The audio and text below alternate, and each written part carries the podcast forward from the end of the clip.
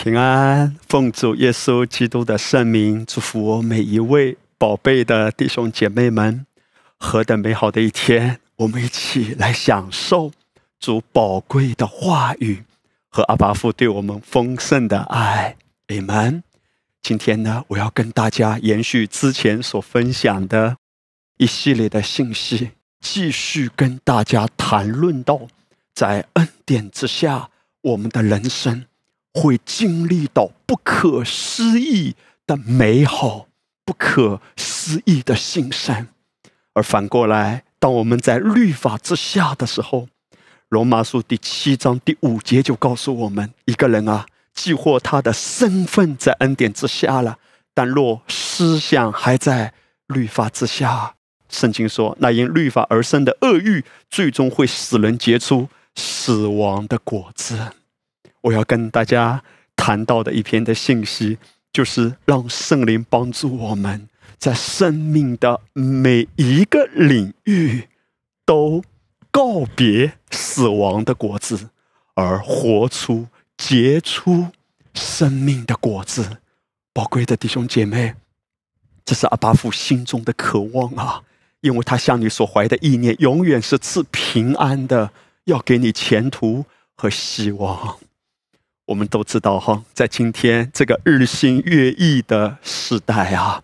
医疗和科技呢越来越发达了，但是我们不得不承认，有许多的症状、许多的疾病啊，是人类现有的科技、医疗的手段都束手无策的。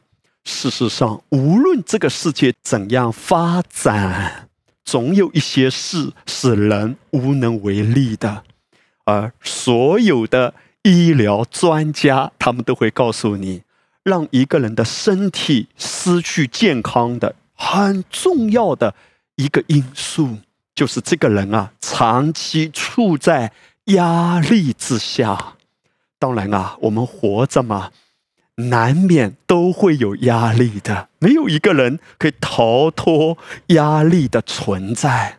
可是我们要很敏锐。自己内在的状况处在什么样的状态中啊，弟兄姐妹，有人会说哈，哎呀，牧师你不知道啊，压力就是动力呀，压力就是生产力呀。从某个角度来说呢，这个话可能有一点道理。有些人呢，可能给他一点压力，他反而会更加成功，反而会更加卓越。但你可知道啊？其实神创造我们的时候，在伊甸园中，神从来不会让压力变成亚当和夏娃的驱动力。神不是这样设计的。其实，在伊甸园中，你看到亚当和夏娃是最后被安置在伊甸园的。上帝没有让亚当和夏娃白手起家。哎，你发现非常有意思的，这个世界上。有些所谓的成功人士呢，可能会这样子说：“哎呀，我是白手起家的。”我想起我自己以前啊，在自义中很无知的，也跟人说过：“哎呀，我们的教会也是白手起家的。十几年以前，哎呀，我们是怎样从零开始？”诚然呢，我在描述一个事实。但是我回想起来，很多时候讲这些话的背后有自义的成分，哎，觉得自己挺能干的。你看，我们的教会从零开始，好像世界上也有人说：“哎呀，我的公司白手起家，我今天能够有这样的成就是白手起家。”但是你不知道知道吗？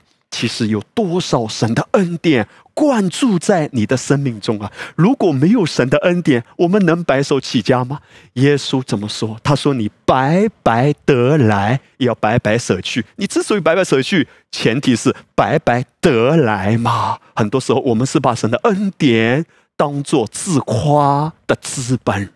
亚当和夏娃，他们是处在白白的恩典中，上帝为他们预备了一切，规划了一切。”没有任何压力的被安置在伊甸园，然后上帝让他们管理全地，生养众多。请留意亚当在的伊甸园，他当时整个生命的状态是完全没有压力的，一切都是在神的恩典中，以恩典为根基，神的爱、神的气息、神的荣耀遮盖他们。拖住他们的，如同彼得行在水面上，不是压力。彼得，你要努力的走，你要拼命的轻功水上漂，不是凭彼得自己的能力，不是凭彼得自己的努力，而是神的恩典、神的话语拖住彼得。彼得不是行在自己的能耐之上，彼得是行在神的话语上，是恩典托住他。宝贝的弟兄姐妹，我们的心呢，要不断的悔改。当神设置我们人原先的出场设置啊，神希望我们怎么样活得健康、活得蒙福、活得兴盛，就是要让我们很敏锐自己处在什么样的状态中。当你很有压力的时候，最终这个压力如果一直积累、积累，它会击溃你的。有些时候啊，我们可能在一种盲目的状态里，也许我们对自己已经很有压力的状况不敏感。哎呀，反正日子就这么过嘛。哎呀，这样的日子过了五年了，过了十年了，就这样吧。反正常常辗转反侧，反正常常失眠，就这样子过吧。阿巴天父非常舍不得我们这样子的活着，他不要让我们只是有一口气的活着，他巴不得。天父的孩子们都活出健康、喜乐、平安、掌权、蒙福、轻松的人生。耶稣说到我这里得安息。你看，他没有说到我这里给你点压力就是你的驱动力，不是诶，耶稣说劳苦重担的人啊。很有压力的人啊，快来呀，快来呀，到我这里得安息啊！因为压力积累到一个地步，他不知不觉会折磨、摧毁你的人生的。弟兄姐妹，我们每个人的临界点都不同哈。有些人呢，压力能够承受的那个指数啊比较高。有些人呢，压力承受的那个指数比较低，但无论如何，我们每一个人都有一个临界点的。到了那个临界点，如果我们没有及时的歇下自己的功，因为我们人肉体的倾向呢，都是很自意的嘛，都是自我中心的，凭着自己的想法，我要抓，我要抓。在一个人成长的过程中，尤其是一个人在年轻的时候啊，常常是做加法的，这个我也想要，那个我也想要，所以人不断的抓，都在做加法。可是加进来的东西不一定真的对我们有益处啊！你看使徒保罗，他洞若观火的谈到属灵的原则，他说有人因为贪恋钱财。一直加进一些东西，而不懂得做减法，不懂得歇下来，到一个地步，加进来的都是一把又一把的刀，来折磨、摧残我们的生命啊！宝贝的弟兄姐妹。你发现没有？有时候啊，我们可能莫名其妙的感觉哈，好像突然之间哇发了脾气啊，发作出来，旁边的人或者我们的家人啊都很吃惊哎，哇，我自己都可能很吃惊哎，我怎么会发那么大的脾气？其实在此之前啊，我压力的指数。已经到临界点了嘛，心里有很多压力。那个人讲了我一些话，我积压在里面。这件事情办的不顺利，也积压在里面，一直积压积压，到了那个临界点啊，就像火山要喷发。结果呢，借着某一个事情让我爆发出来，不是那个事情突然让我爆发，而是在此之前已经有很多的压力在积蓄了。这是为什么？耶稣呼唤我们劳苦重担的呀，快来啊！要敏锐于自己内在的状况，因为压力对我们的人生没有任何的益处啊。使徒保罗怎样说？他说：“原来基督的爱激励我。”对使徒保罗来说，他能够为主活，活得精彩，他活出勇敢，活出喜乐，活得潇洒。靠着主的恩典，流淌主的恩膏，医病赶鬼，行神迹，大能的传讲福音。请留意，保罗的驱动力不是任何人给他的压力，保罗的驱动力乃是基督的爱。今天我们都在基督里是新造的人。我曾经跟大家分享过，在原文里面，新造的人叫新的物种，或者说是新的品种。哇，好奇妙耶，弟兄姐妹！圣经讲到，今天我们在基督里的人啊，是新的物种，哎，是世界上从来没有过的。如果你留意圣经的原文，讲到新造的人的时候，这是一个全新的、从来没有过的。你可是一个新的品种啊！对新的品种的人来说，你的驱动力不是压力，你的驱动力是基督的爱和他的话语。自有主的恩高在我们的里面来教导我们，恩典亲自教导我们。当我们的生命被恩典占据、恩典掌权的时候，我们一定不是懒惰的，一定是殷勤的。换句话说，当我们被恩典充满、被爱充满、被他的话语充满，我们一定是有力量、有创意、有信心、有喜乐、有平安、有能力的。那个都纳密是当圣灵降在我们身上，必得着能力。那个都纳密是指圣灵的能力，才是我们这些新造的人、新的品种的驱动力耶。你可知道啊？当一个人长期处于压力中呢，他的免疫系统、他的睡眠品质、他的记忆力啊、思考、创新、社交能力，还有他的情绪啊，都会受到打击，甚至摧残。其实圣经早就告诉我们了嘛：喜乐的心乃是良药，忧伤的灵使骨枯干。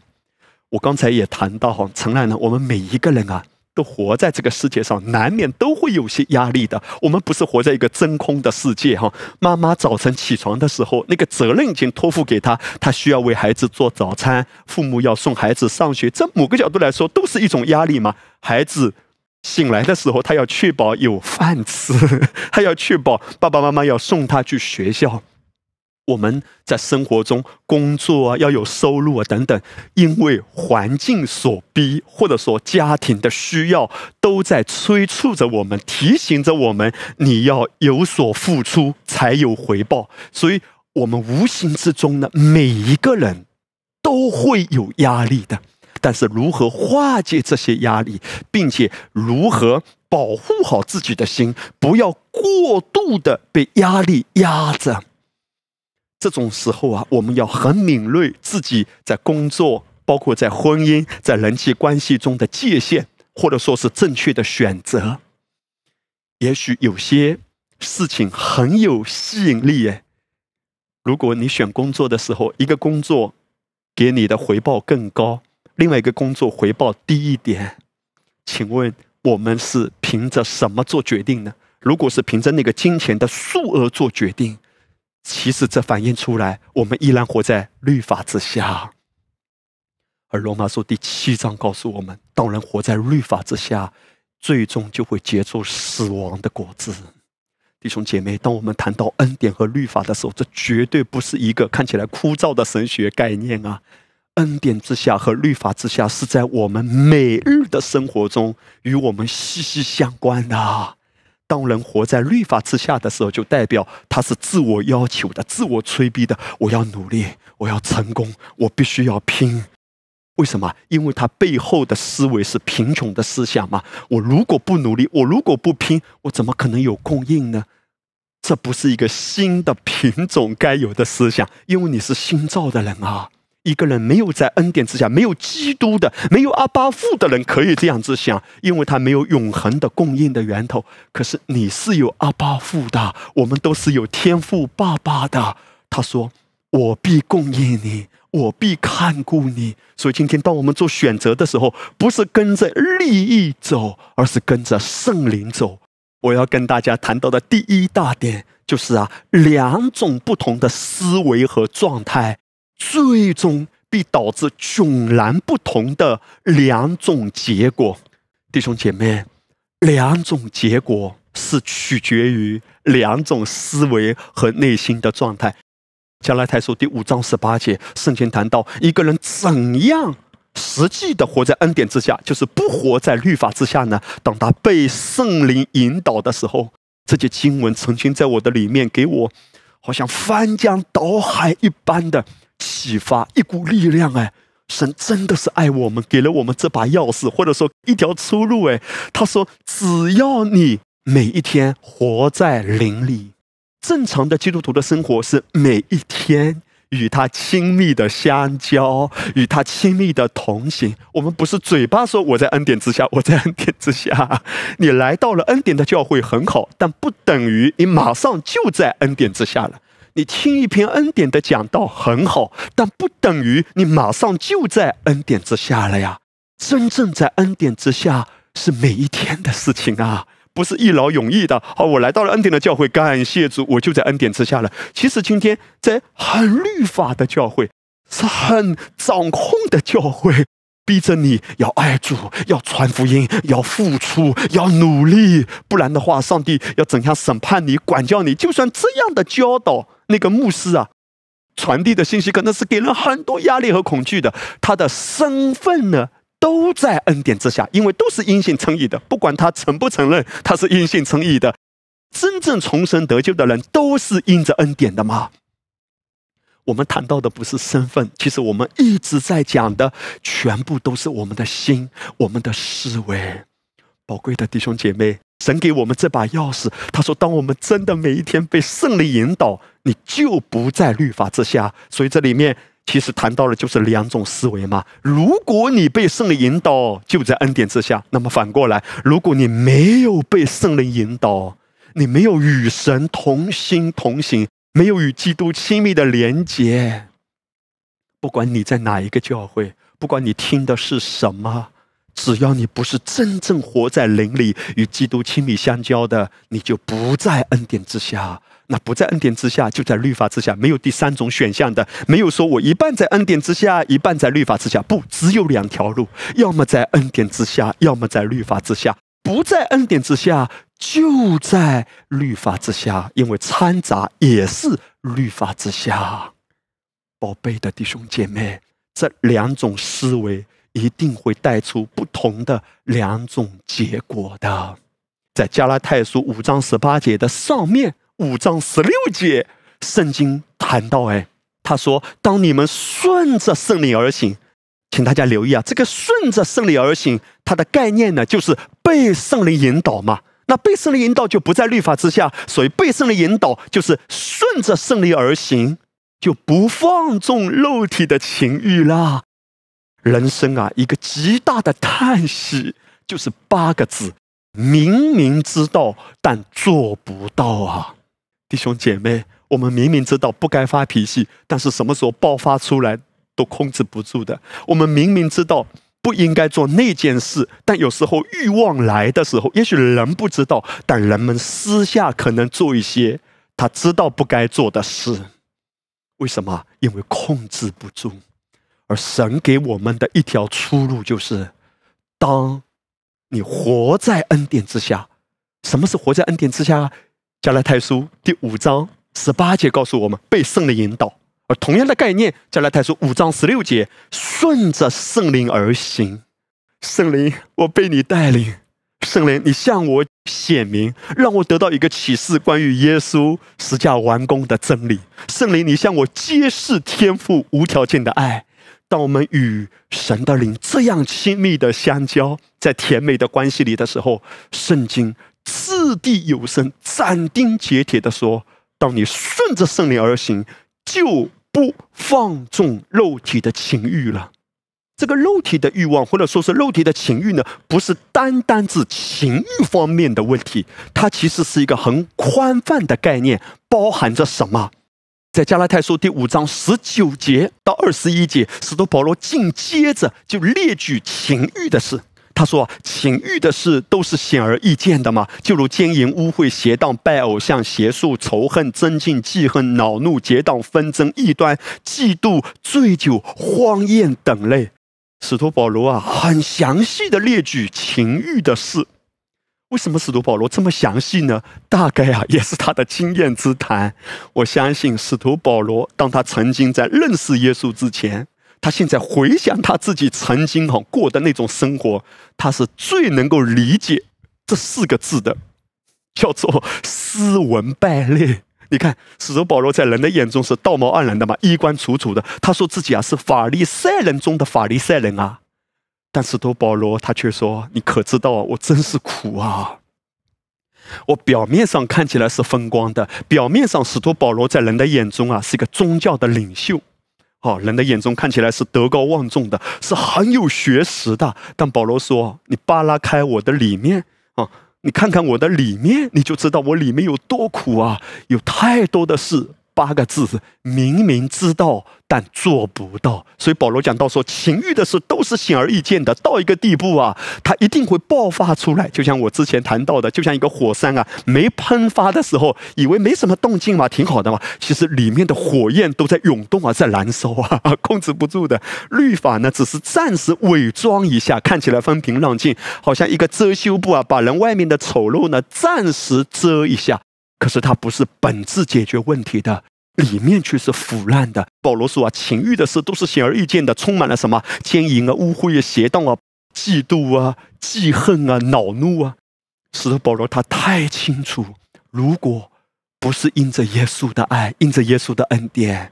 在人的面前衣冠楚楚，但是私底下内心最深处却充满了难言的阴暗。这些的问题怎么解决呢？不可思议的好消息是，当保罗真的得到三层天的启示的时候，他是那样潇洒、坦然自若的分享出来这一条活路，或者说是这一把钥匙。他说：“当你真的活在恩典之下，你放心吧，你就不放纵肉体的情欲了。”哇，宝贝的弟兄姐妹，今天阿巴夫也要柔声的呼唤我们每一位啊，在你的生命中有哪一些死亡的果子吗？在你的生命中有哪一些毁灭性的恶习吗？在你的心里有哪一些？很深的苦水啊，隐藏在里面的。也许你曾经在情感或者从婚姻中受过伤，也许你从小到大某一个好朋友后来背叛了你，或者在财务上有纠纷呐，让你心中很苦毒。你自己知道这个不对劲，但是你就饶恕不了，就走不出来。请留意哈，阿巴夫绝对不是逼我们要饶恕，逼我们，因为在恩典之下不是强迫的嘛。在恩典之下，不是逼你的，不是说你一定要应该要怎么样，一定要应该怎么着，不是的，弟兄姐妹，恩典之下永远是给你时间，给你呼唤，永远是吸引你，永远是修复你的。而神给我们的这条活路，就是你只要在恩典之下，恩典之下就是被他的爱吸引，所有。带着毁灭性质的生命中的恶习，或者说里面的嫉妒啊、苦毒，你可知道啊？我们常常是控制不住要嫉妒别人的嘛，对不对？哎，我们看到别人有的，也许我们嘴巴没说，可是我们心里很向往，或者我们愤愤不平，说：哇，这样的人怎么可能啊？凭什么他拥有那么好的收入？他凭什么有那么好的位置？哎呀，你不知道这种人，当然这背后也是很深的自义或者是苦毒嘛。但是我们自己控制不住，哎。控制不住胡思乱想，控制不住的会在背后论断别人。弟兄姐妹，情欲的事情都是显而易见的。这是使徒保罗哎，他在启示中讲的这番话哎。他说：“你怎么样让情欲的事在你的生命中越来越消停下来，越来越对你失去控制？”你如何能够在生命中做王呢？就是你真的活在恩典之下，你顺着圣灵而行，就是被圣灵引导，你就不在律法之下，因为在律法之下，情欲就掌权。哇，还记得吗？我们之前谈到的罪的诠释就是律法，越在律法之下，情欲会越泛滥；越在律法之下。死亡的权势会越大，越在律法之下，一个人的坏习惯，一个人的坏脾气，会越来越强烈的发作的，控制不住的。神不是要叫我们动用人的意志力，因为我们意志力啊，暂时可以伪装，但是如果一直积压，一直积压，没有从里面本质的解决到一个地步，爆发出来，很可怕的。我们做父母的哈，在教养孩子的时候也是一样的。许多父母可能感到很迷茫啊！哎呀，我如何帮助孩子脱离游戏的瘾症，或者是其他的坏习惯呢？他对某些事情可能很上瘾啊，根本控制不住啊！其实正确的答案是，真正让一个人改变的，不是外面的控制，而是由内而外的转变，由内而外的节制。这是你发现为什么有一些哈，他从戒毒所出来不久，他又要被送进去。我见过一个弟兄啊，哇，他说他自己来来回回，后来。在戒毒所出来了，又被送进去；出来了，又被送进去，来来回回有五六次啊！因为一出来，过了一段的时间，又控制不住了。宝贝的弟兄姐妹，我们呐，意志力哈，可能可以控制某一些事，但是你无法用自己的意志力来控制所有的事。恩典之下，神给我们的出路是非常轻松的。在律法之下生活的每一个领域，最终都会结出死亡的果子。你还记得以利沙有一个仆人叫基哈西吗？基哈西当他看到乃曼得医治之后，乃曼呢就送了很多的礼物，金银财宝啊，很多漂亮的衣服啊，要送给以利沙。以丽莎拒绝了，因为以丽莎要表达一个意思：神的医治不是拿来交换的。弟兄姐妹，神不反对人向他奉献。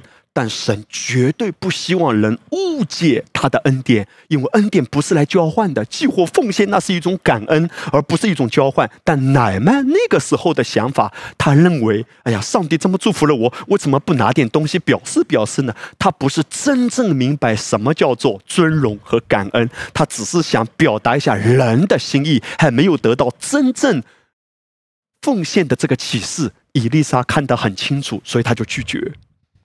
但你看到了没有？以利沙的仆人基哈西，他有贼心，也动了贼胆。基哈西看到他的师傅以利沙竟然拒绝，也许他暗地里呀都觉得不可思议。哎呀，咋回事啊？这以利沙怎么这么傻呀？啊，白要白不要，白拿白不拿。基哈西就存着贪婪的心。看起来哈是不知不觉的，后来追回去，看到乃曼走了嘛，就追回去说：“哎呦哎呦，哦，我告诉你哈，乃曼，现在啊，我的主人啊啊，以丽莎他改主意了，我们只是要一小部分而已呀。哎呀，你只是给我们一点一部分就好了。”这乃曼说：“哦，那没问题，本来我就准备带过来给你的嘛，来拿去拿去吧。”以丽莎的仆人基哈西就利用他的身份。因为乃曼哪里认得什么叫基哈西啊？不认识吗？他是因为要感激以利沙，而愿意把这些礼物给了基哈西。基哈西就动用这些身份之便来占这个便宜。弟兄姐妹，我要问：难道神不愿意使人富足吗？你看到圣经箴言书第十章二十二节，耶和华所赐的福使人富足，并不加上忧虑。神怎么可能不希望你富足呢？否则他为什么说他使你富足，而且是不加上忧虑的？说明神希望你富足。在律法之下是很贫穷的思维嘛？是要动用人的方法，这些全部都是在律法之下动用人的小计谋、动用人的小聪明抓到的。宝贝的弟兄姐妹，基哈西哪里知道？他以为啊自己去占便宜的，去捞好处的。但最终捞到的是死亡的果子哎！我要讲的是什么？当一个人活在律法之下的时候，他不是被圣灵带领着走。以丽莎她很敏锐，所以她拒绝。但基哈西他还没有真正学会呀，他跟着自己的欲望走。因为当人活在律法之下，人是很容易跟着欲望走的。有很多的人暂时看起来是很成功、很辉煌的，但是你不知道他的成功和辉煌的背后有多少不好的手段搞出来的、撑出来的，最终都会结出死亡的果子。宝贝的弟兄姐妹，神为什么如此生气的呼唤我们要将心归他？因为他不希望我们在律法之下一直结出死亡的果子，他希望我们真正活出的。是生命的果子。有一天啊，我跟明爱师母哈，我美丽的太太大人，哈利路亚！我们在聊到这一节经文的时候，我们就聊聊到最后呢，尼尔师母就做一个结论，她说：“哎呀，我们就越来越清楚知道，所有活在律法之下的，早晚会出事的。”我说：“对，太太大人啊，你讲的太对了。所有活在律法之下的，也许暂时看起来没事，但早晚会出事，所以。”一定要活在律法之下的话，一定要选择在中午，因为早晚会出事嘛，所以要选择在中午。你在中午活在律法之下，当然这是玩笑，也会出事啊，弟兄姐妹，两种思维，两种结局。加拉太书五章二十二节，圣经继续说：“哎，圣灵所结的果子，圣灵所结的果子，就是指被圣灵引导、被圣灵充满、被圣灵带领，然后呢，它的果子就会从你的生命中流露出来的。圣灵所结的果子是什么？就是仁爱、喜乐、和平、忍耐、恩慈、良善、信实、温柔、节制。哈利路亚！我好喜欢这节经文，圣经谈到圣灵的果子，其中一个表现就是节制。”如果你生命中有一些的恶习，有一些的事情是控制不住的，神不要逼你动用自己的意志力。我要控制，我不能发脾气，我要控制，我要节制啊！我要努力的爱他，我要饶恕他，我一定要爱他。哇，各位，拜托，求求你，求求你，不要用这种方式来折磨自己了，让圣灵帮助你，因为他的果子。其中一个表现就是节制，请留意哈，在教会界呀，普遍对这节经文的一个误解是什么？我们常常讲到这节经文的时候，都会说：“哦，这是圣灵九果。”我不知道各位有没有听过，这是圣灵九果。其实那个果子的原文是单数。什么是单数啊？就是一个果子。那不是仁爱、喜乐、和平、忍耐、恩慈、良善、信实、温柔、节制吗？那不是果子吗？那是这个果子的表现。或者说，这个果子所流露出来的生命的样式，仁爱、喜乐、和平、忍耐、恩慈、良善、信实、温柔、节制，这些全部都是一个果子。当一个人活在恩典之下，圣灵占据他，充满他，引导他，让他顺着圣灵而行，那个已经。结出的那个果子啊，你要知道，你里面已经有圣灵的果子，这是灵所结的果子。今天真正的我们灵人已经与圣灵合为一啦！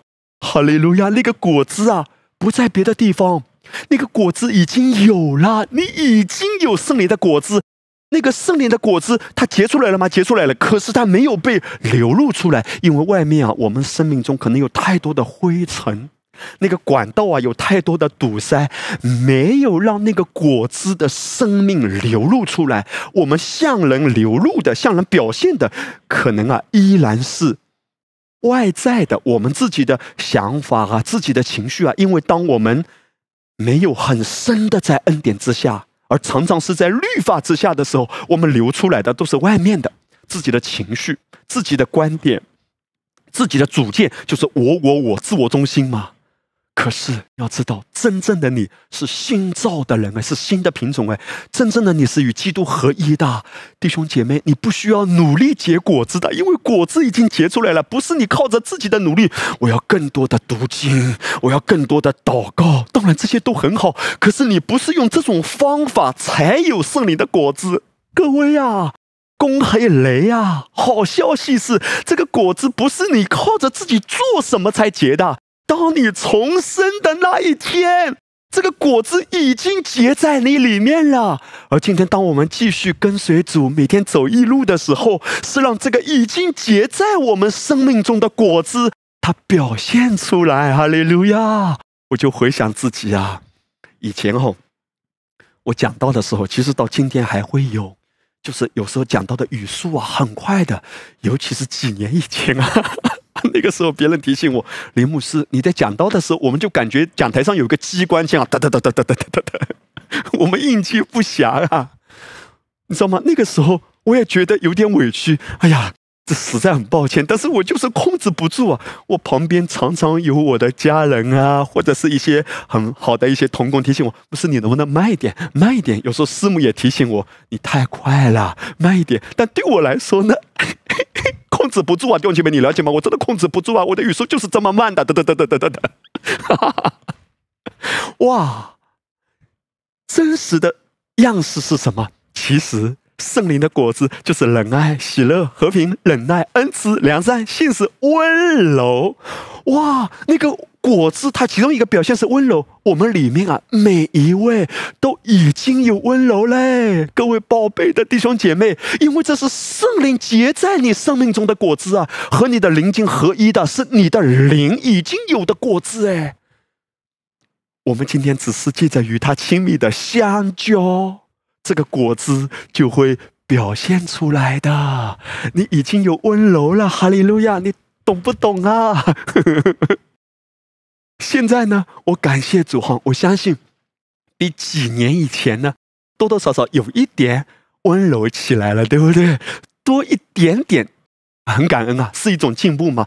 温柔，而且是什么？喜乐，哈利路亚！喜乐不是装出来的吗？那个喜乐如果装出来，哈哈哈到底是喜乐还是可怕的笑话？各位，真正的圣灵的果子表现出来的时候，当你与他亲密的相交，我中有你，你中有我，主耶稣啊，你爱我啊，这个叫你浓我浓，这个叫亲密的连结和现任的丈夫，因为律法是原先的丈夫，基督是现任的丈夫嘛，罗马书第七章。当我与现任的丈夫亲密的相交，哈利路亚，他会让我里面已经有的这个圣灵的果子流淌出来啊！从我的腹中，你的腹中流出活水的江河，你可以想象吗？当你的全家人从你开始哈，都活在恩典之下，每一天每一个人所流的都是温柔，都是喜乐。家庭啊，一旦活在恩典之下，圣灵的果子就流淌出来嘛，那个表现就会彰显出来，一定的。每一个人都是不知不觉、不费吹灰之力的。你看我的讲话语速又开始快了，所以我要慢一。点，你了解吗？但是呢，圣灵的果子它一定会在你的生命中开始涌流啊，涌流啊！你的家庭不一样的，儿女不一样的，哈利路亚，一切都开始不一样的。当圣灵在你的生命中占据你、引导你、充满你，你的人生、你的家庭、你的事业、你的工作。你的情绪就开始流啊流啊流，流出生命的活水，流啊流啊流，喜乐流出来，流啊流啊流，平安的江河流出来的，哈利路亚，思密达，哈利路亚，弟兄姐妹。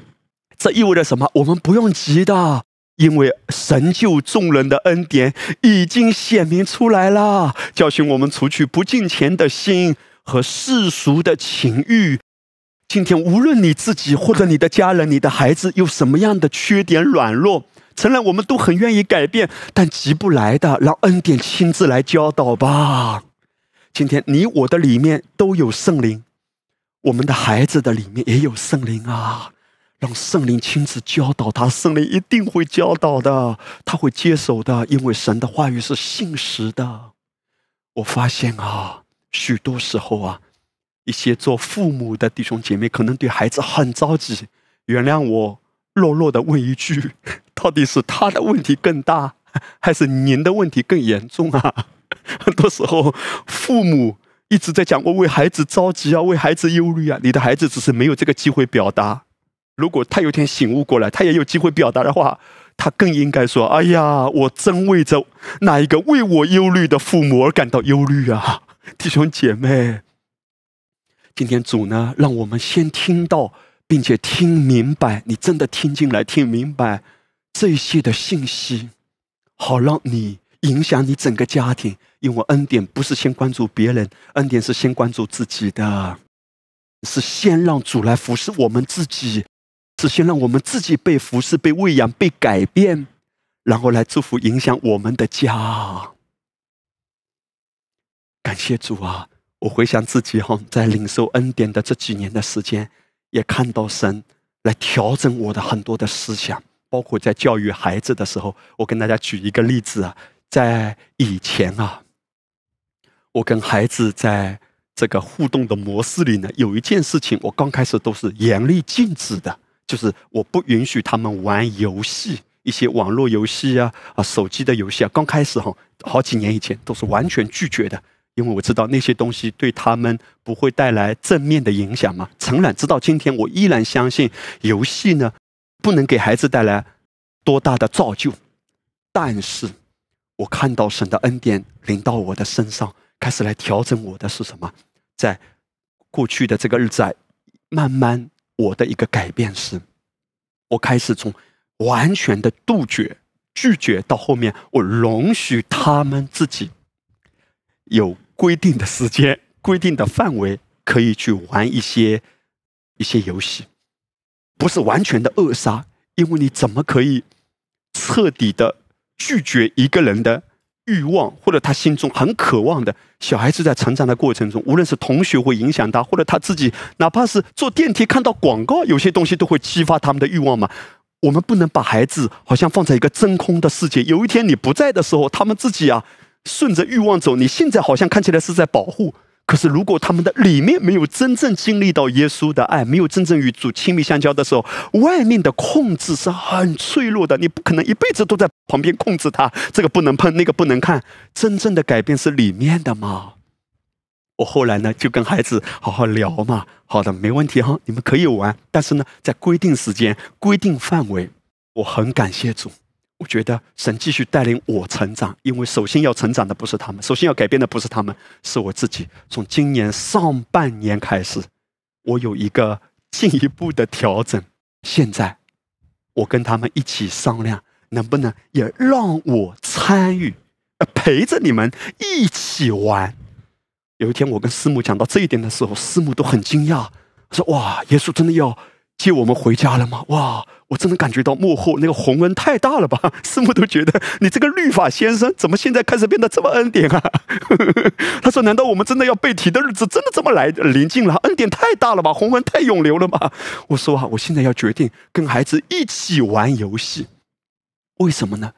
我不是说玩游戏这件事情是多么属灵，但是我陪伴孩子这件事情是很属灵的。”因为你不能够用控制的方式，好像让他们变得圣洁。一个人真正变得圣洁，不是控制他，而是让圣灵亲自教导他。我要问自己啊，我今天传道给别人，我自己真的相信吗？我们每一位做父母的，我们真的把心静下来，我们问问自己：你真的可以从外面想控制你的孩子吗？你如果从外面用人的手段想控制他变好，你放心。上有政策，下有对策，他绝对比你更聪明。有的是方法，有的是出路，有的是手段，来怎样欺骗你？还不如一起暴露在阳光底下。我知道，对孩子来说，真正吸引他们的绝对不是游戏。但是，毕竟他们在这个幼小的年纪，也难免看着同伴、看着同学、看着他们这个年龄的朋友也谈论这一些、玩这一些的时候，你让他们彻底不碰，他们反而。因律法而生的恶欲更想要吗？所以我现在最重要的不是去杜绝，不是去拒绝，而是让他们去经历主，也给他们一定的空间，因为他们还在成长。直到有一天，他们不断的成长、成长，圣灵完全的接手的时候，教导他们活出圣洁的圣灵会接手，帮助他们去拒绝不好的引诱的。但现在我要在他们生命中扮演的角色就是陪伴。请大家不要误解哈，我不是鼓励他们随便玩这些游戏，也不是提倡来放手吧，随便玩吧，多玩一点，反正有一天圣灵会接手的。不，因为他们还在成长，依然是有一些的界限，但是不要让他们感觉到是一种掌控，因为掌控最终一定都会反弹，带来更恶的结果的呀。我让弟兄姐妹看一个视频哈，这个视频。是我之前啊，有一天哈，我就穿着大裤衩跟孩子来到一个游乐园，我陪他们一起玩那个滑滑梯呀，这个都没问题。但那一天我有个很大的突破呢，就跟他们一起玩这种所谓的啊游戏哈，我不知道这个叫什么游戏，反正就是跟着他们。然后我的孩子呢，以前都是他们自己玩的嘛，在规定时间和范围。那一天看到我陪着他们一起玩的时候，哇，好兴奋啊！但是一直在旁边啊吐槽我，哎呀，爸爸你的水平太差了，水平太差了。大家看到这个视频，我穿的大裤衩陪着他们玩这个游戏，要积分嘛，要达到一个分数就能够打通关，玩下一关嘛。我感恩的是什么？不是说啊玩游戏这件事情多属灵，我感恩的是神在不知不觉中给我一个信心，给了我这个恩典，让我相信。最重要的不是靠外面的控制，最重要的是放手交给圣灵，圣灵会接手的。但我现在要让孩子感受到，爸爸是陪伴你们的，爸爸不是辖制你们、强迫你们，爸爸是陪着你们一起成长。而我更相信，有圣灵的帮助，他们绝对不会沉迷的。若我真的放手，然后呢，与此同时也陪伴他们，除了陪伴他们玩游戏，也陪伴他们更加认识基督。弟兄姐妹，恩典之下不是强迫，恩典之下是陪伴。除了陪伴他们祷告，陪伴他们聊圣经的故事，也陪伴他们玩游戏，因为要跟他们打成一片嘛。哈利路亚！当我跟他们打成一片的时候，我真的感恩哎，神在我这个状况中给了我啊这三个孩子。我有时候在想，神给我这三个孩子，就是来提醒我，我的状况跟他们是差不多的。哈利路亚！所以师母说啊，我们家是有四个孩子，有一个管男生寝室的阿姨，就是怜爱师母。然后这个宿舍里呢，有四个男同学，哈利路亚，都是状况差不多的。感谢主啊，恩典之下不是强迫，恩典之下是给空间，恩典之下是慢慢解释、慢慢疏通、慢慢分享，恩典之下是放手交给圣灵，他会接受。弟兄姐妹，恩典之下一定会结出生命的果子。但是这个过程不是一下子就达到的，是静等花开。阿利路亚！在律法之下呢，要催熟，你马上就要改变。我们不但逼自己，我们也逼别人。通常人逼别人都是先逼自己，人要求别人，然后别人不让他满意就很失望。你这个没良心的啊！你这个没爱心的啊！你这个自私的！我们啊，有时候会指责别人，就算嘴巴没讲出来。心里可能对哪一个人很失望。我之前也分享了一个领袖，尤其需要谨慎哎，你怎样看待你的同工？你怎样看待你身旁的弟兄姐妹？如果一个领袖啊，带着律法的眼光去看啊，这个教会真的气氛是很压抑的。领袖装出的喜乐都不能真正造就弟兄姐妹的，因为真正在恩典之下的牧羊。不是对别人失望的，不对任何人失望，因为每一个人都有他的季节。领袖要做的工作是什么呢？就是陪伴嘛。因为好牧人不是逼羊长羊毛，好牧人也不是逼着羊，你赶快给我肥壮起来，我好吃你的羊排。好牧人是什么？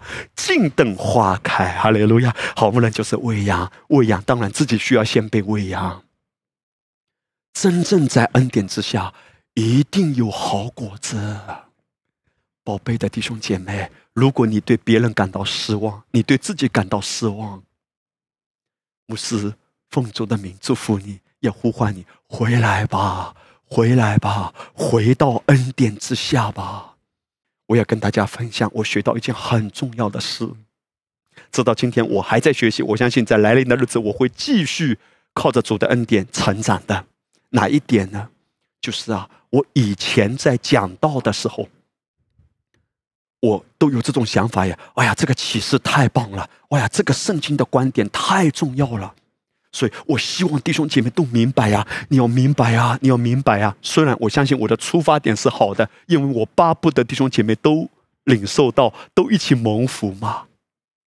但是我的一个成长是，直到今天，我越来越知道，讲道不是要说服任何人。请大家留意，尤其是我们中间每一位宝贝的牧羊童工、牧羊领袖们，讲道不是说服任何人。如果你想要说服哪一个人啊，你就开始着急的，而且你会对人失望的。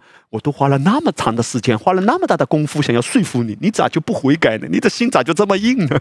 你看到了吗？如果你想要去说服哪一个人，你就开始累吧。原来啊。真正恩典之下的服饰是不说服任何人，恩典之下的服饰只是满意出来，分享自己所领受的，或者分享自己成长的故事，分享自己的软弱，与软弱的人一起同一个层级去体恤他们，不是定罪他们，体恤那个软弱的，因为我们自己都一样的。恩典之下的讲道，不是说服任何人，而是喂养他、体恤他、鼓励他。我听到一个非常可怕的，其实我自己曾经也有过这种想法，这样的表达过。以前很律法的时候，我听到有这样的传道人在讲啊，哎呀，他说啊，有一些的教会啊。好像就是给你甜言蜜语，哎呀，耶稣爱你呀，耶稣祝福你呀。而这样的教会，他说啊，啊，不讲罪啊，啊，不讲要求啊，这是一个堕落的教会，这是一个走向地狱的教会。哎呀，我听到这些话的时候，我真的感到很恐怖哎，弟兄姐妹，到底是哪一种声音是从地狱里发出来的？你看罗马书第二章，保罗非常清楚的讲，岂不知是神的恩赐令你悔改吗？罗马书第八章第一节，如今在基督里的就不定罪了。所以两种思维啊，两种教导。一种教导是：你没有看到自己的问题这么严重吗？悔改，悔改，认罪，认罪，这是一种。第二种呢，耶稣爱你，耶稣绝对不会对你发怒的。你只管回来，回到主的爱里，他永远爱你，永不放弃你。请问彼得是如何悔改的？耶稣有没有告诉彼得？彼得，你竟然敢三次不认我，我给你点颜色看看，我给你点 color look look，我打断你的一条腿，看你能跑多远。耶稣没有给彼得任何恐吓，耶稣甚至没有告诉彼得说你要认罪。耶稣说：“彼得，来，我呼唤你，你牧养我的羊，你喂养我的羊。”彼得看到自己是多么的不配，多么的不堪，但耶稣说：“我呼唤你，来呀！”罗马书第二章嘛，恩慈令人悔改。直到今天啊，在教会界弥漫着这样的声音，哎，是很恐怖的。看起来啊是义正辞严，看起来啊好像自己是一副很圣洁的，比别人都圣洁，比别人都虔诚。然后让那一些很软弱的，让那一些在一些最终挣扎自己没力量出来的人，听完之后。看起来哈，这些话都对哦。神希望你活得圣洁，你怎么可以这样败坏啊？与世界为伍。可是人不会因为听到这种严厉的训斥而真的感觉到天父的爱，以至于活出圣洁。真正令人悔改、让人结出生命果子的，就是耶稣无条件的爱。请问你可以放过别人吗？你也可以放过自己吗？两种思维，两种结局。接下来啊，我要跟大家谈到的第二大点，就是啊，以平安之君为中心啊，让他摧毁你身上所有死亡的果子。当我们以基督为中心，这一位平安的君王，在我们的生命中是中心的时候，哇，你真正高举他，真正让他来服侍你，高举耶稣。就是像玛利亚一样，让耶稣来服侍他。你放心吧，在你的生命中，还有多少死亡的果子？一些不应该辖制在你身上、辖制在你的家中的、辖制在你亲人身上的，你放心，耶稣这位平安的君王，他会摧毁这些的锁链，摧毁这些的匣子。接下来呢，我要跟大家谈到基础的经文，从这个经文的对比中。你可以看到耶稣多么巴不得要来祝福你啊，要来摧毁不应该辖制在我们家中的锁链。民数记第五章一到三节，神谈到有这样的几种人，他们都要被赶到营外去的。圣经说啊，耶和华小谕摩西说：“你吩咐以色列人，使一切长大麻风的、患肉症的，并因死尸不洁净的。”都出到营外去，无论男女，都要使他们出到营外，免得污秽他们的营。这营是我所住的。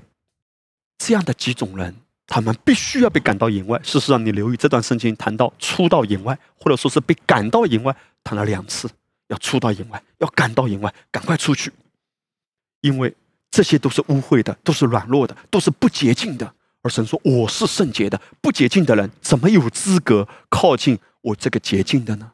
而且他们的不洁会使其他洁净的也变为不洁。”哇！神在律法之下，让以色列百姓看到，他们是那样的无助啊，那样的可怜啊！你看到了吗？一个人长大麻风，已经很可怜了，对不对？不但长了大麻风，接下来你还要被隔离，还要很孤独。如果好不了，一辈子都要孤孤单单的住在一边，直到这个人离世。还有患肉症的，患肉症不是需要人照顾吗？对不起，在律法之下，因为你被显出不洁净，所以你要自生自灭。哇，弟兄姐妹，神为什么在律法之下要有这个规定呢？因为律法被颁布的目的，就是要告诉你，如果你想要靠自己的努力去遵行律法，你只会绝望，你根本达不到。你只会越来越远离神，然后越来越绝望，越来越无助，越来越凄凉。神颁布律法的目的不是要真的叫人遵行，因为神知道人根本遵行不了。神颁布律法的目的是要告诉人，你需要恩典啊！你千万不要自意的以为自己可以讨神喜悦。那么接下来我要具体的来解释这三种情况，因为这三种情况代表三个属灵的含义。第一个。哪一种人是要被赶到营外的呢？就是大麻风病人，而大麻风病人在属灵上代表的是一种被动的不洁。我们知道，在当时麻风病啊是一种非常严重的传染病，人被感染到麻风病这个病毒之后啊，人的身上就开始腐烂，然后他的神经系统啊，甚至都可能被摧毁。这就意味着人是没有痛感的。你拿剪刀剪一个人的手啊，他都不痛的。所以晚上睡觉的时候，如果老鼠啊开始来啃食他腐烂的手指头啊，这些事情在历史的记载中都确实发生过。哎，这一种麻风病代表的是一种被动的不解。什么叫被动的不解呢？因为它是被感染的嘛，所以他是不知不觉啊，我开始有麻风病了，那怎么办呢？没有出路。你发现没有，在我们的生命中。有许多的事情是我们不知不觉，我们很叹息的发现：哎呀，我身上原来有这个问题啊！第二种要被赶到营外的是什么？叫主动的不洁。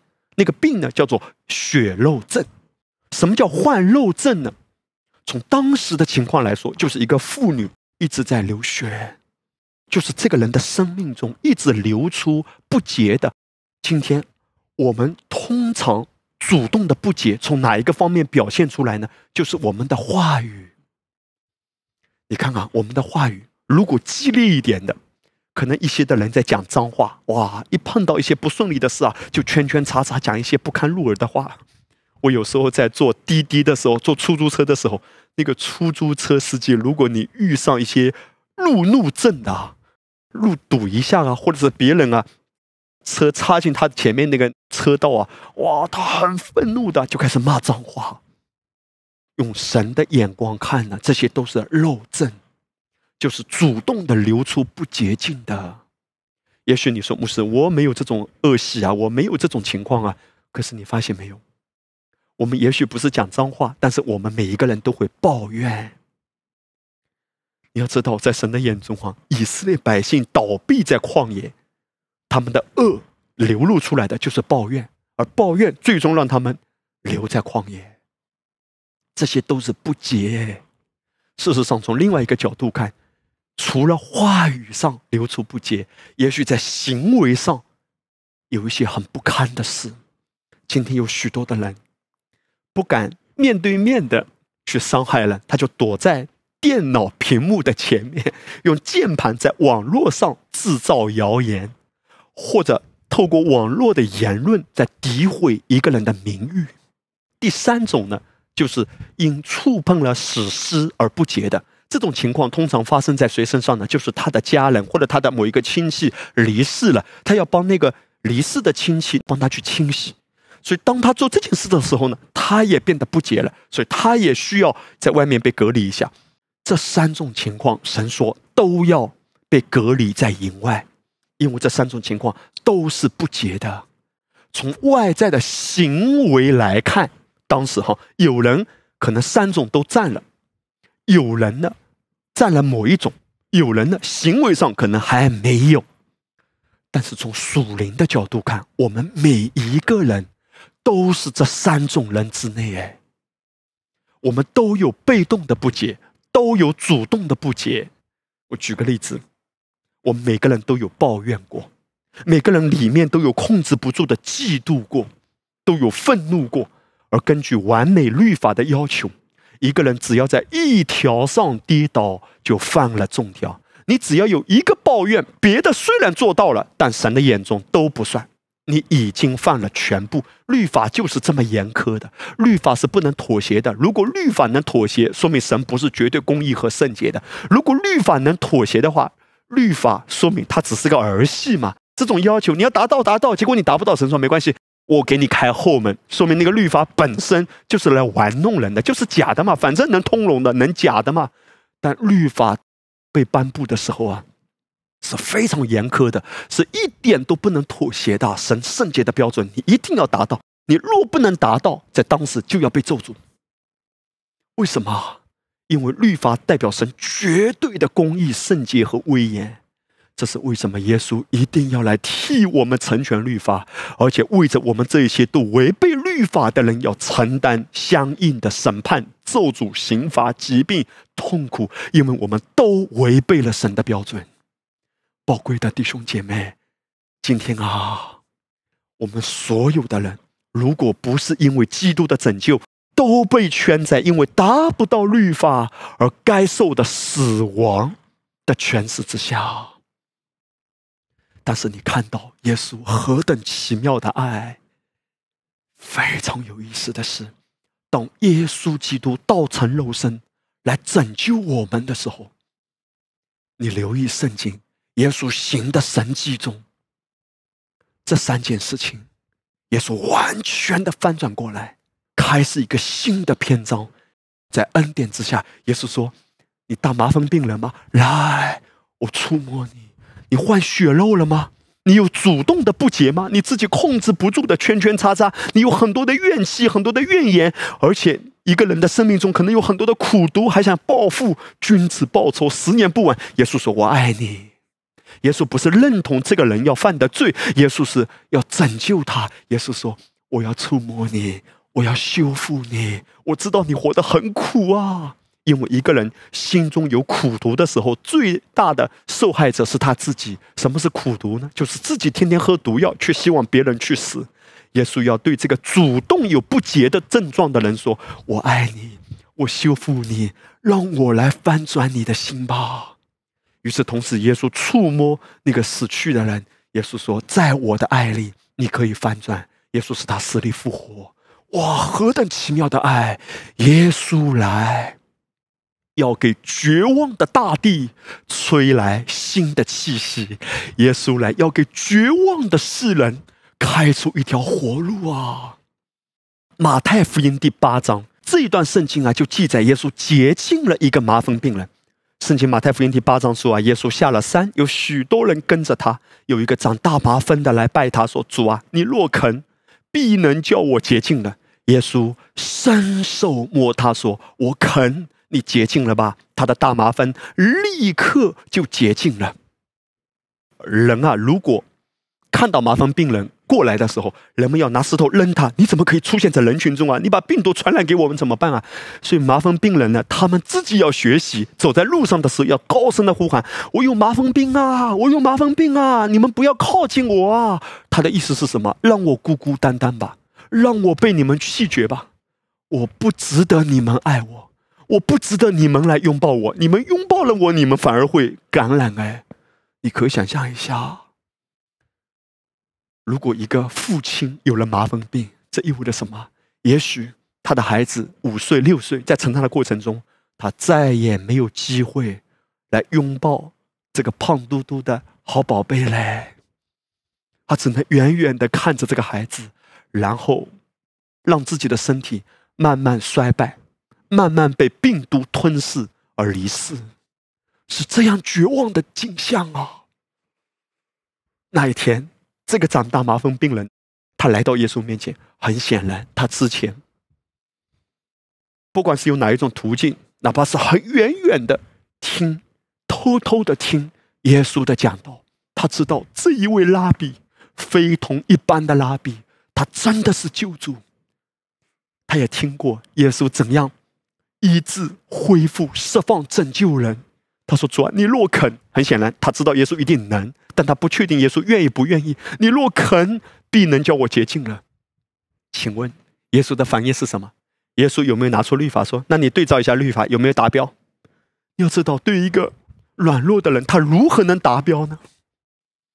今天很多人不愿意来到教会，不是他真的不需要被爱，不是他不需要耶稣的恩典，是他曾经。对耶稣有太多的误解，也许他的长辈给他传递的观念，神是一位很可怕的神。你动不动你表现的不好，小心神管教你啊！怪不得你出车祸，怪不得你家里出这么多一大堆的问题，因为你不虔诚。当一个人形成这样对神误解的坚固营垒的时候，他真的有需要的时候，他也不会找神，他也不会来到耶稣面前。事实上，耶稣多么迫切，他巴不得人啊，对他的误解都被打破。坦然无惧的来到施恩的宝座前，我要得脸血蒙恩惠。得连续蒙恩惠，这是两种概念啊。得连续是指你没有得到你该受的惩罚，蒙恩惠是你得到了你原本不配的礼物。这个麻风病人，他坦然无惧的来到耶稣面前，哇，他胆子够大啊！换做别的拉比，你敢靠近我啊？你把病毒感染给我，拿石头就打死他，众人都一起打死他。可是耶稣没有。其实耶稣一句话就可以，等耶稣在此之前先摸他。耶稣说：“我肯啊，你洁净了吧？”哎，弟兄姐妹，你留意啊，这段圣经一直出现一个词叫洁净。为什么用洁净呢？应该用医治嘛，因为麻风病是一种病啊，他需要得医治啊。但耶稣却对他说：“你得洁净了吧？”这个跟摩西的律法有关，因为在当时，一个祭司。他必须要宣告这个麻风病人得洁净，他才可以出现在人群中，别人把他当做一个正常人。所以祭司呢，通常是怎么对待一个原先是麻风病，后来得医治了？如果有这样的人的话，祭司要做一个洁净的仪式，只有祭司可以的，只有祭司在这个仪式过后宣告你是洁净的，别人才放心的跟你接触。如果这个洁净的仪式没有做呢？你说你得医治了，谁信啊？大家不信，所以祭司好像扮演一个公证人的角色。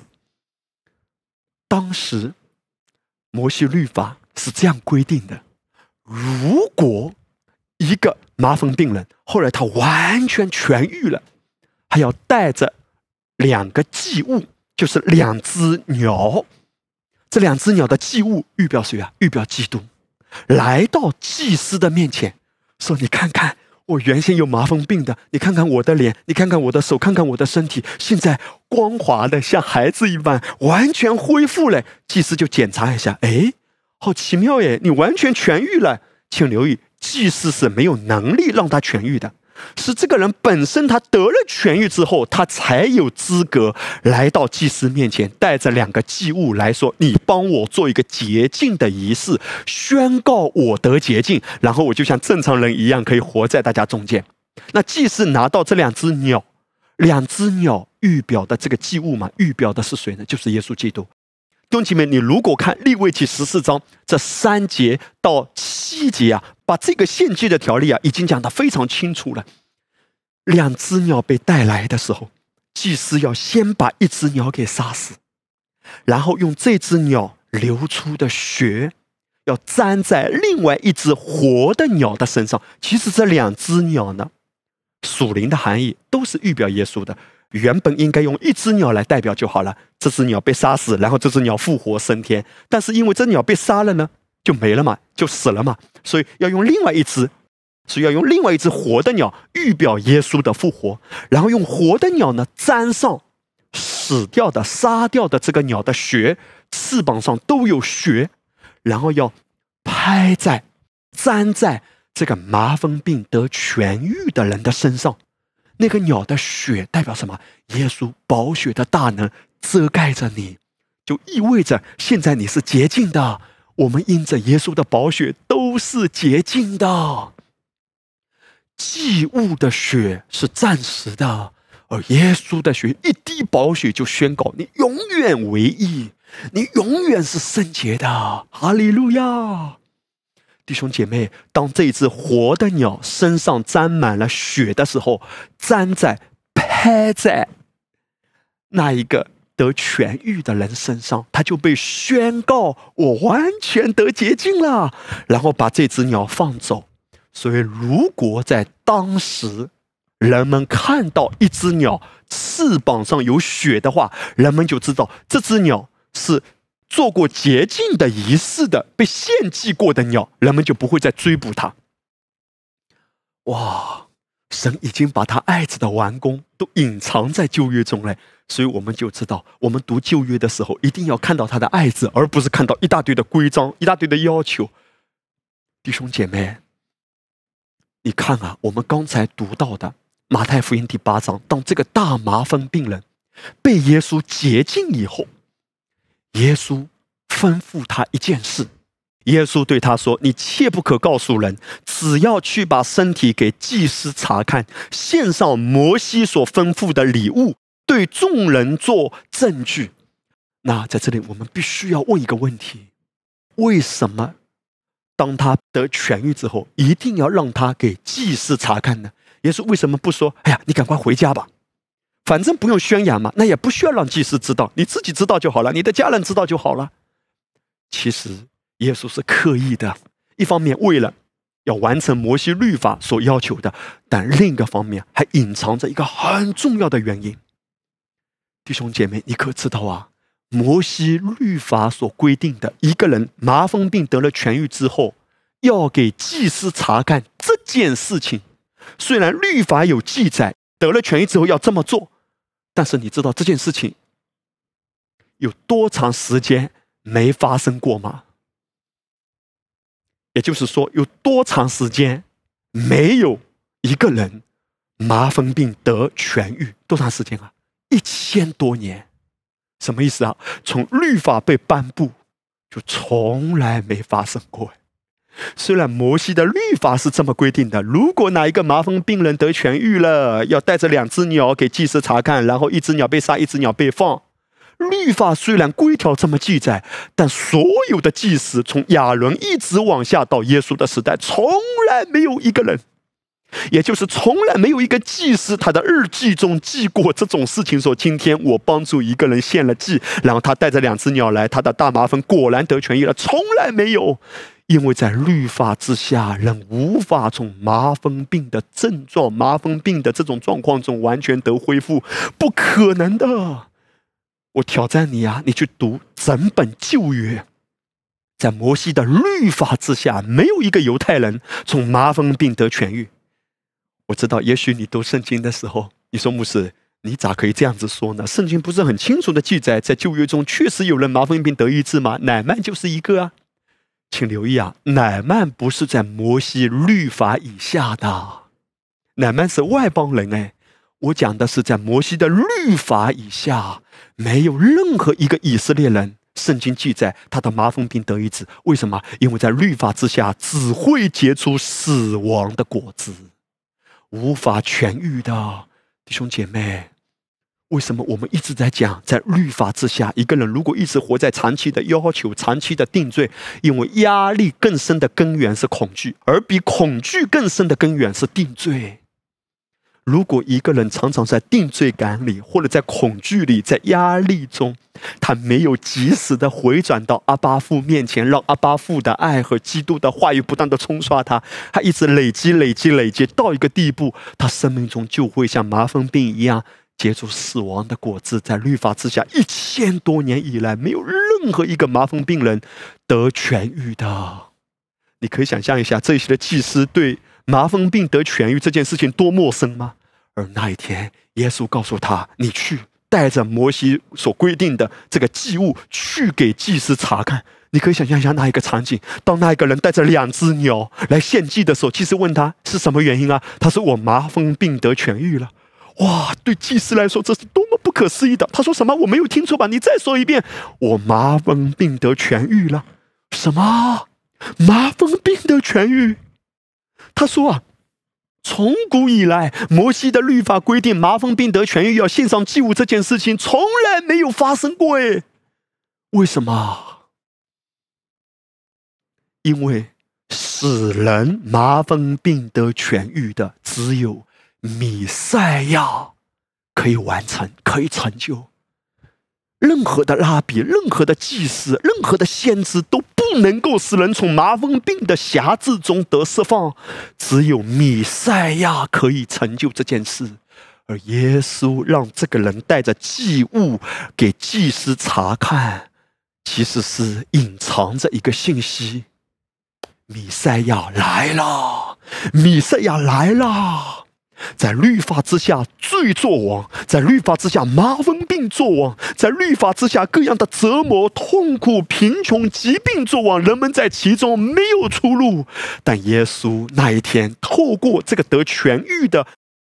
前麻风病人应该这样子说，他现在已经不是麻风病人，叫前麻风病人。让他带着两只鸟这个祭物去的时候，耶稣是透过他在传递一个信息给原先顽固的这个宗教的系统，在告诉他们说，新的时代开始了，现在恩典要掌权。现在耶稣来给绝望的、给狭制的、给律法之下没有出路、没有光明、没有盼望、没有爱、没有荣光的、一直压抑的，甚至心理扭曲的人生，只有黑暗的。没有光明的这些人说：“当弥赛亚来的时候，只要信靠他，人生开始新的一页，崭新的篇章要开始。”哈利路亚！而我要特别请大家留意，耶稣如何使这个麻风病人得痊愈啊？耶稣一句话就可以，耶稣动用君王的权柄，使他得痊愈。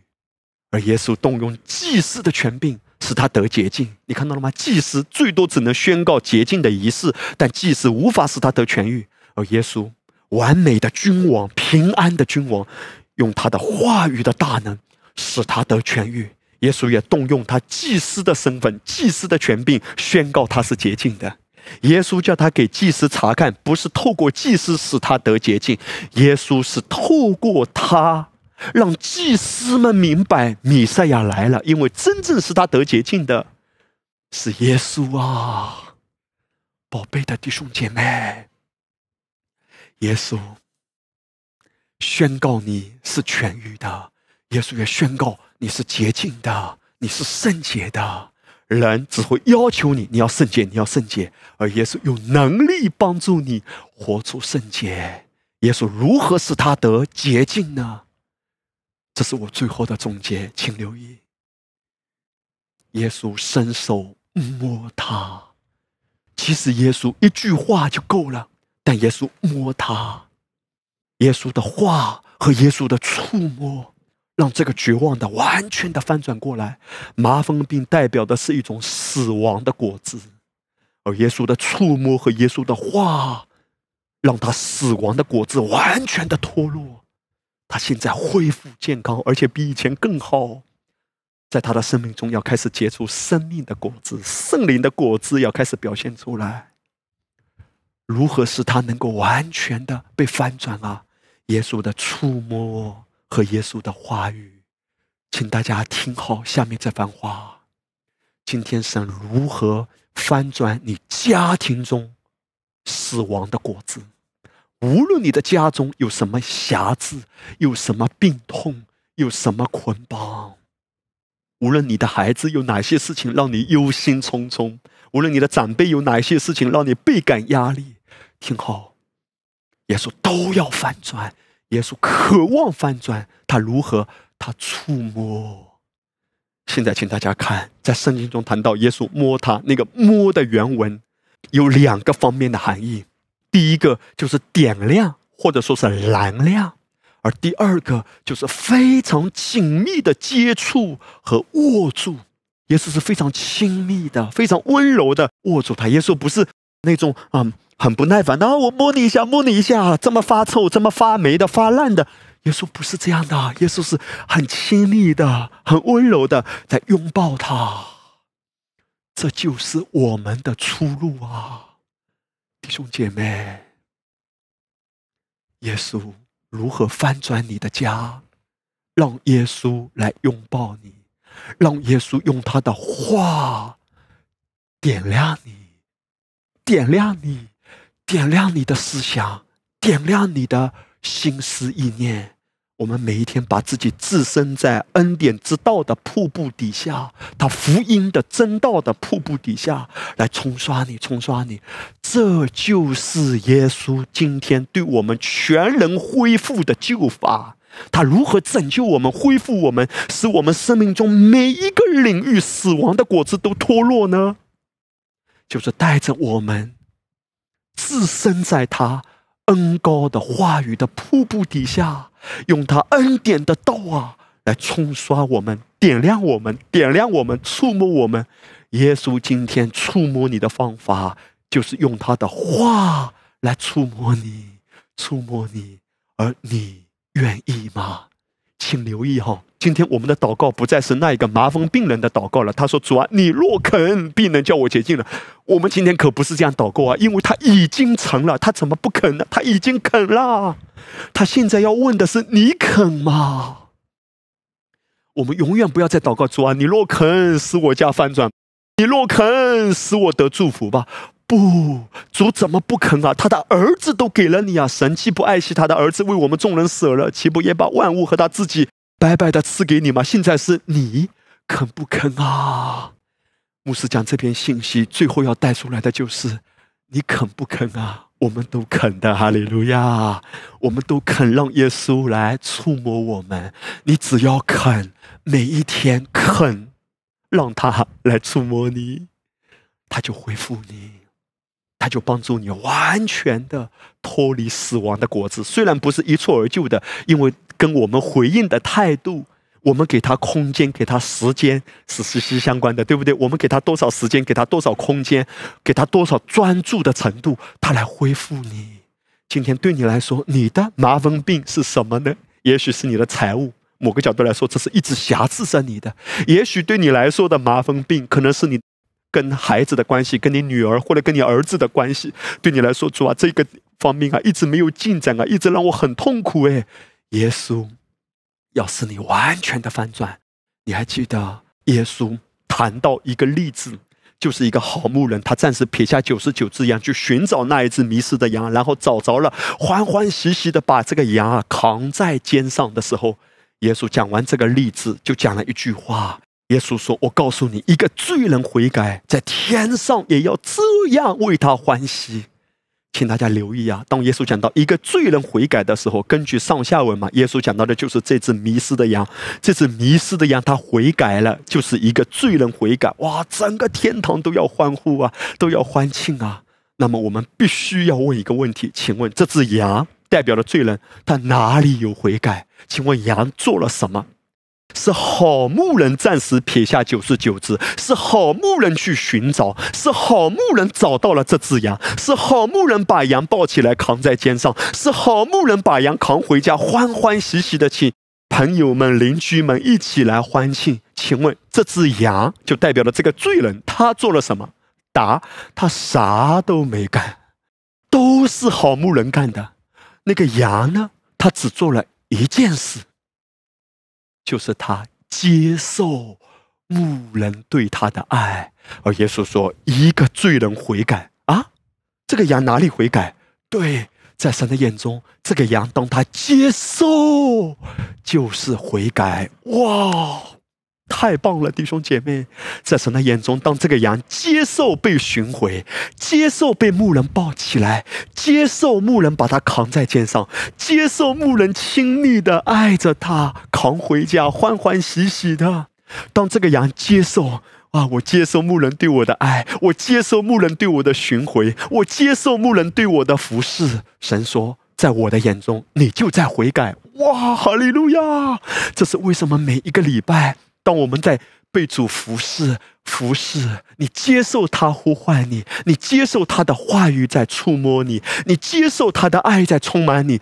神的眼中，你正在悔改，整个天堂都欢喜。哎，就是现在，在神的眼中，他只对我们有一个渴望：你接受他爱的服侍，一切都是他成就的，你我只是愿意。接受哎，我们说主啊，我肯哎，我肯你来服侍我。讲到这里的时候，顺便打一个谜语啊，哈哈，你看到很有意思的，打一个人名，这个人很有名的，当过总统的。这个人名哈谜语是怎么说的呢？叫做贾宝玉向林黛玉求婚。请问这个谜语最后的人名是谁啊？是当过总统的贾宝玉向林黛玉求婚。答：林肯。林黛玉肯，简称林肯，这是我们林家拿得出手的一个人。林肯，林黛玉肯不肯？你肯？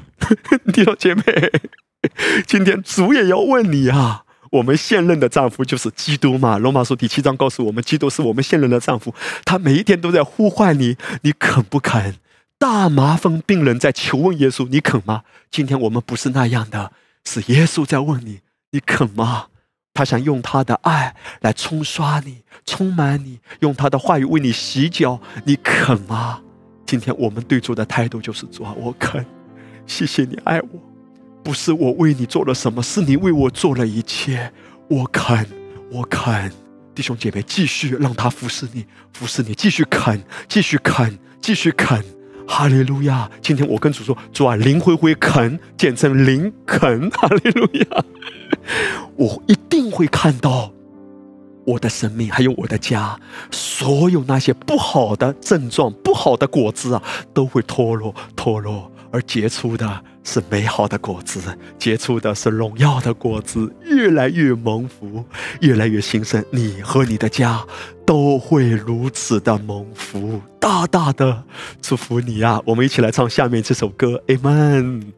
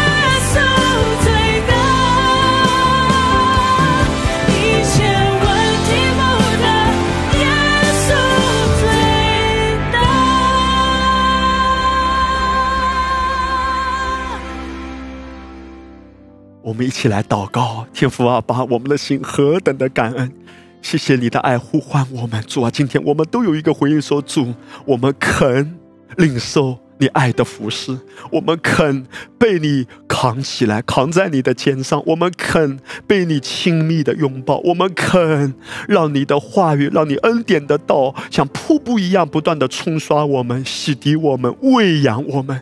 天父啊，你的心是何等的迫切，要让你的孩子们都真正活在恩典之下，而结出丰盛的生命的果子。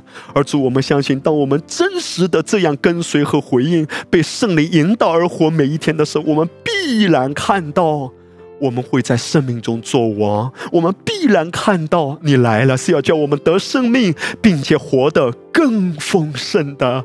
谢谢主，我们如此的领受，如此的相信，也必如此的经历啊！阿爸，我们感恩，在感恩啊！如此的祷告是奉靠耶稣基督得胜的名啊！阿门。大大的祝福你，宝贝的弟兄姐妹，阿门。